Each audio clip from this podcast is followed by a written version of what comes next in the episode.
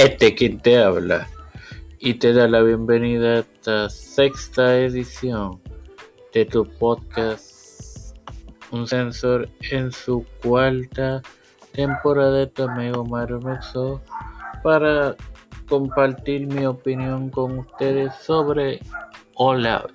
Bueno, señores, la noche este pasado fin de semana estuvo formado de eventos de lucha libre.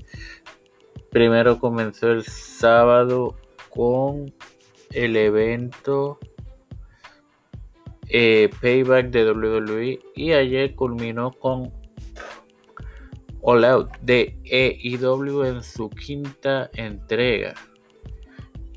Y estos fueron sus resultados más importantes.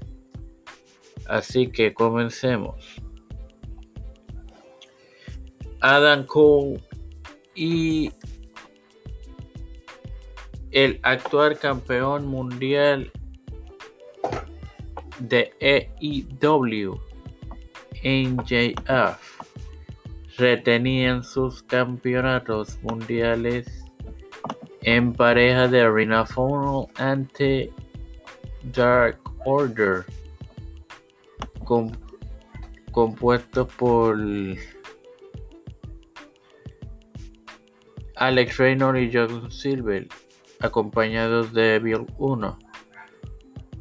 El campeón mundial televisivo Samoa Joe haría lo propio ante Shane Taylor. Taylor. Luchasaurus acompañado de Christian Cage derrotaría a Darby Allin acompañado de Nick Wayne reteniendo el campeonato de TNT.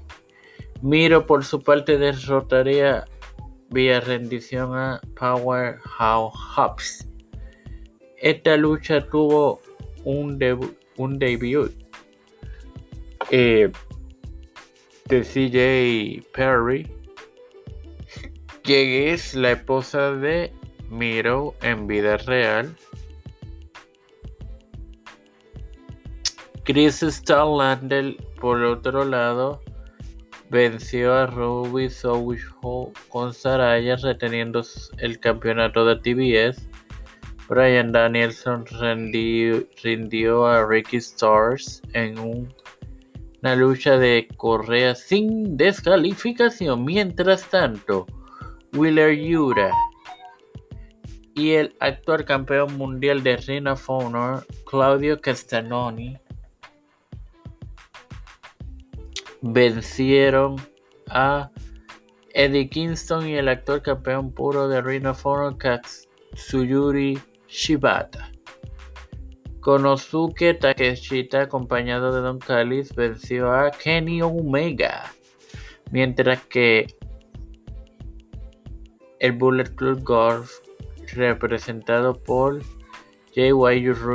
Juice Robinson y The Guns, Austin y Corten, derrotaron a The Young Bucks y a los actuales campeones mundiales en pareja de AEW, Cash Wheeler y Dutch Hatwood. Y en el evento estelar de la noche, John Moxley derrotó al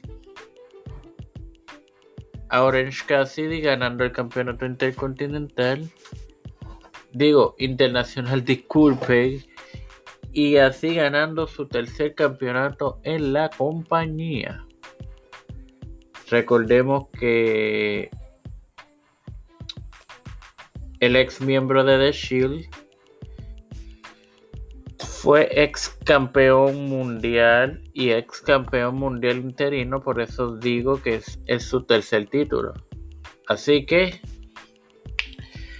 ¿qué no, qué, puedo destacar de aquí? El, de, el debut de CJ Perry y la victoria de Mosley, porque pues el resto era predecible, se sabía que Takechita le, le podía ganar a Omega y las demás luchas pues eran predecibles.